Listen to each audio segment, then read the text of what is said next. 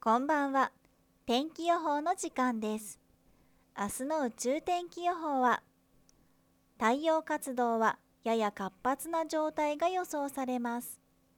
昨夜、C クラスフレアが数回発生し、コロナガスが広範囲に放出された影響で、明日夜は地磁気がやや乱れる可能性があります。オーロラがよく見えるでしょう。地磁気活動、電離圏は穏やかな状態が続くでしょう。近い将来、こんな内容がニュースで流れるかもしれません。ねえねえ最近楽しいことってある？楽しいことね。それならこれ聞いてみてスプマガ別冊袋とじなんか当たり外れありそう人生と同じねそうだ、人生はバラエティ袋とじもバラエティ当たりか外れかは聞いてみてのお楽しみそれではオープン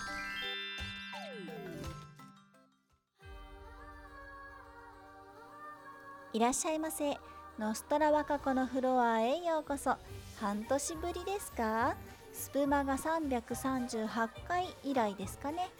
私、現在、エセ予言者から宇宙天気予報士に転職活動中でして、まあ、なんで転職活動中かというとね338回で春の大型地震予言をしたんですよ。3月17日と、まあ、その他5日間ほど予想したところ、まあ、実際に今年3月16日の夜11時36分頃福島県沖震度6強の地震が発生しまして、ま、東北新幹線の全線運転再開が4月14日までかかるなどの大きな被害がありましたね。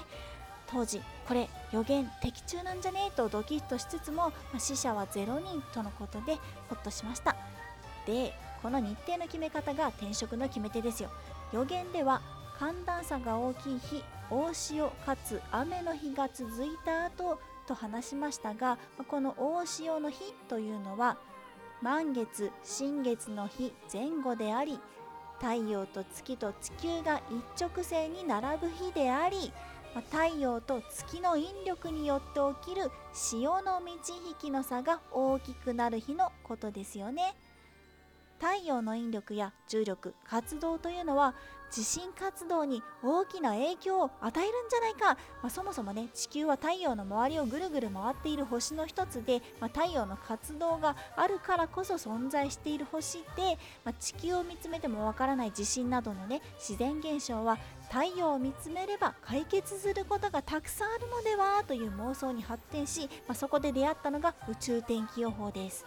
でいろいろ調べてみたんですけど、まあ結構ね難しくてよく分かんなかったんですよ。なので適当にまとめてみました。間違っていたらごめんなさい。専門知識はありません。責任も一切取れません。ソースは基本国立研究開発法人情報通信研究機構の運営する宇宙天気予報サイト日刊工業新聞2チャンネルまとめサイトとネットサーフィンと妄想と偏見です。では目次。1宇宙天気予報とは？2何を予報するの？3太陽と地震の関係性。始まるよ。わかこの宇宙天気予報。はい。では1番宇宙天気予報とは？宇宙天気かっこ太陽の活動や地球近辺の宇宙環境を観測しそれに伴う影響を予測して地球上の天気予報と同じように予報するものです。あまり身近に感じないかもしれませんが宇宙天気は漁業無線航空機の運用人工衛星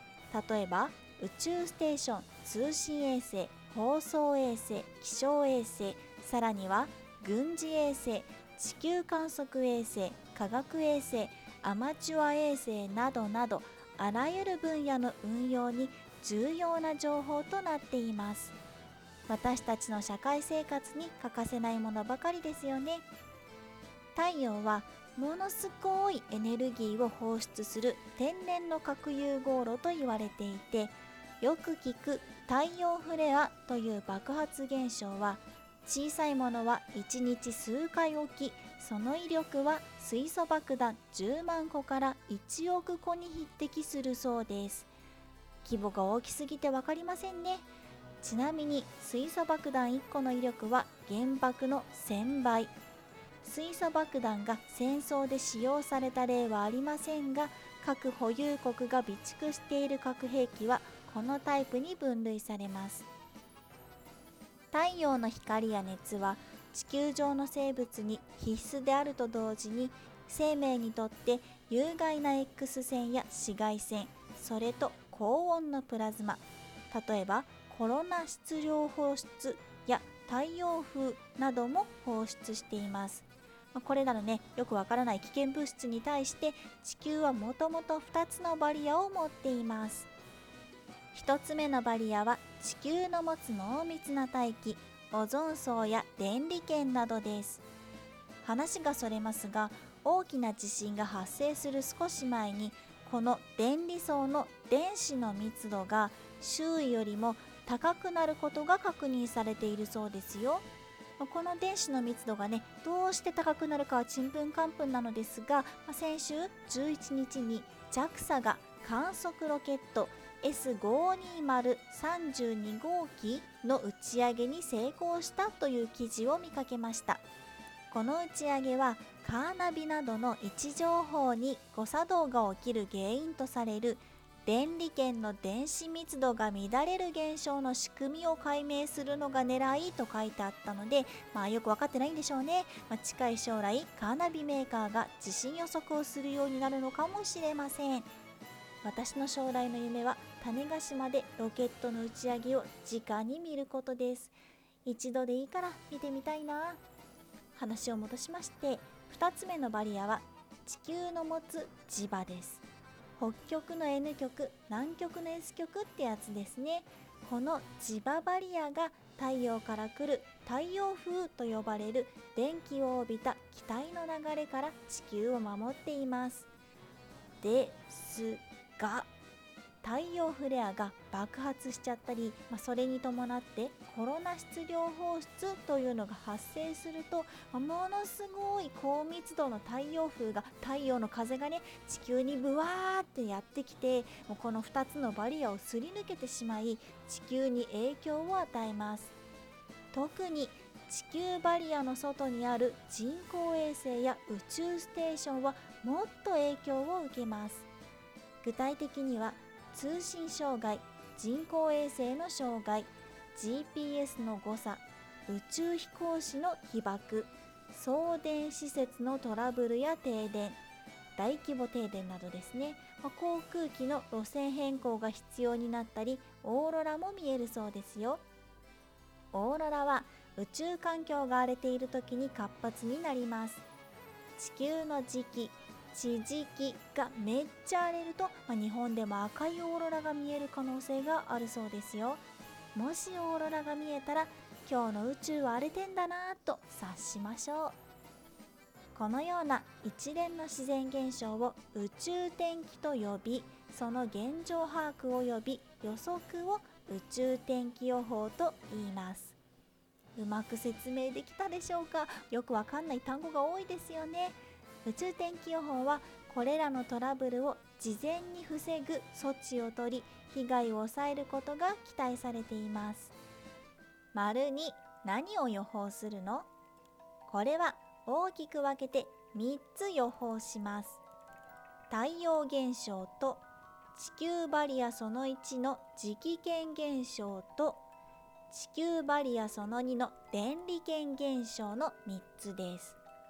1つ目の太陽現象は黒点の数や太陽フレアプロトン現象などについて予報します。プロトンは理科で習った原子の構造電子陽子中性子の陽子のことです。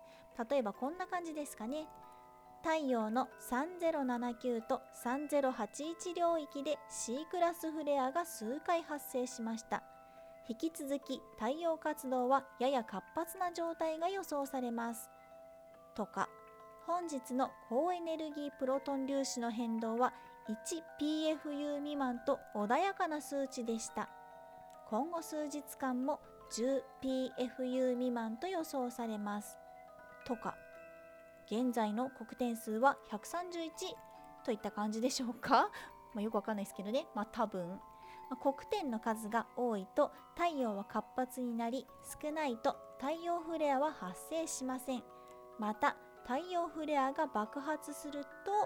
高エネルギープロトン粒子や大量のプラズマが猛スピードで宇宙空間にドカーンと飛び出します。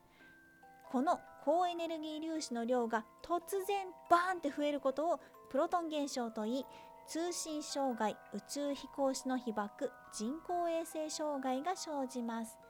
またプラズマの放出はコロナ質量放出と呼ばれこの規模と方角によっては地球の地磁気嵐が発生します。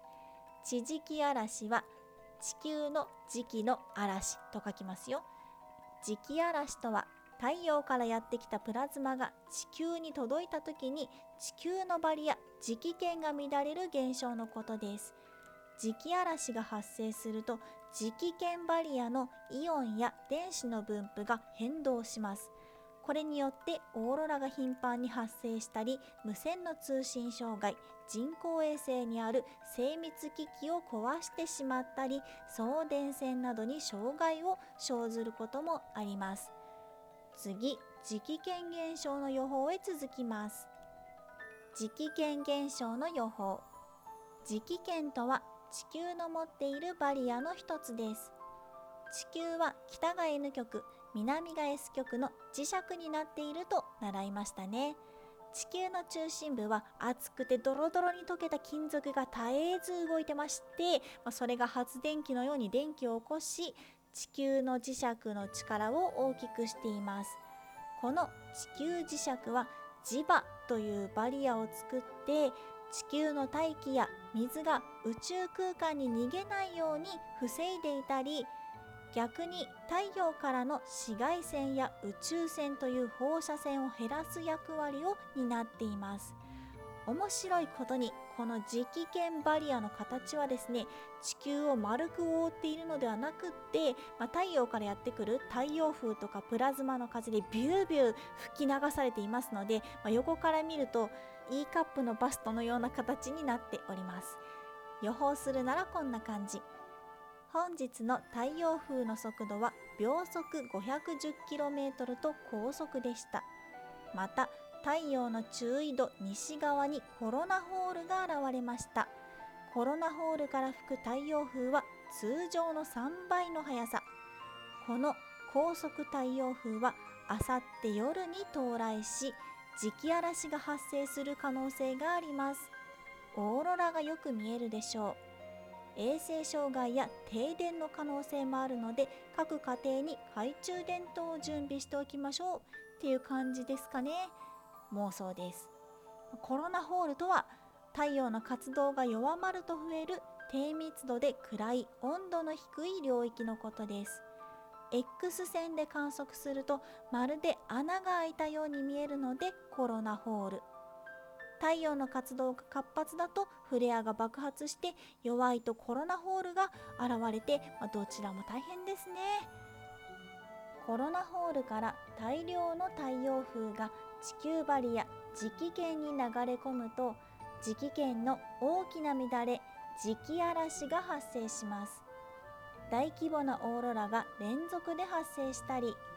磁気圏の内部へプラズマが多く流れ込んだりします。さらにはこの磁気の乱れは地球バリアその2電離圏で電離圏嵐を引き起こします。次電離圏現象の予報へ続きます。電離圏現象の予報。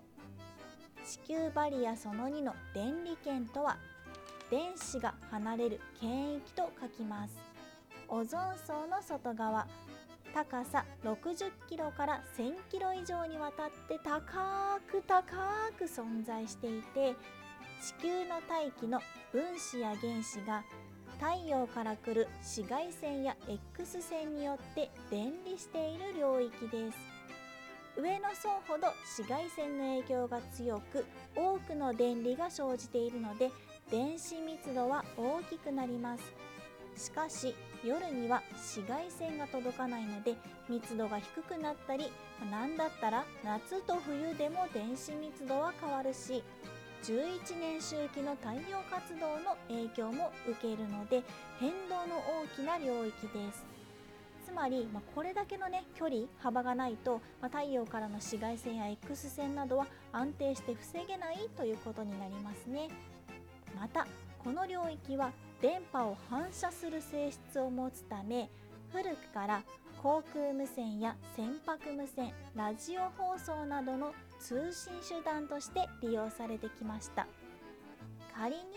大規模な太陽フレアが発生した時はブワーッと太陽風がやってきてこの地球バリア2の電離圏では分子や原子がバンバン電離してね電離密度が異常に増えて通信断絶を引き起こすデリンジャー現象が発生します。また日本付近では春から夏にかけてスポラディックイーソーという季節的な変動も起きるそうです。FM 放送などで渾身が起きたり時には通常不可能な遠距離に放送や通信が可能となってラジオ放送愛好家やアマチュア無線化が喜ぶ現象も起きるそうですよ。予報はこんなイメージ。本日の電離圏領域はおおむね静穏な状態でした。日本上空でデリンジャー現象の発生は確認されませんでした。明日も発生確率は30%未満と予想されます。強いスポラディック位相が確認された地域と時間帯を報告します。稚内8月15日7時から8時45分。国分寺8月14日の9時から2時15分8月15日の7時15分から7時30分。宇宙天気予報の内容は以上となります。皆さん起きてますか？私は頭が沸騰しています。最後丸3太陽と地震の関係性。長々と語りましたが地震予測につながる情報は見つかりましたか？ネットでは太陽活動と地震の関係性がとか太陽と月と引力と地震がとか黒点数が少ないと地震がとかね地球バリアその2の電子密度が高くなると地震がっていうね部分的な情報は見かけましたが今回のお勉強で直接これだという内容はありませんでしたね。でも絶対関係あると思うので私は諦めませんよ。なんでこんな自信にこだわってるかというとね私めっちゃ自信が怖いんですよ。怖いものは調べて調べて怖くなくなるまで調べるに限ります。ただ人はねどうしても自分に都合のいい情報ばっかり目に入ってしまいますから眉唾の話に引っかからないようにだけ気をつけようと思います。明日の水曜のソワレはセプさん。ピアノの美しい調べで眉唾若子の話は忘れてください。8月16日の宇宙天気予報は太陽フレアやや活発プロトン現象と時期の乱れ静音電離圏嵐デリンジャー現象も静音スポラディック位相は活発です。もしあなたがアマチュア無線化ならば遠く離れた国や地域の人と長距離通信ができるかもしれませんではまた。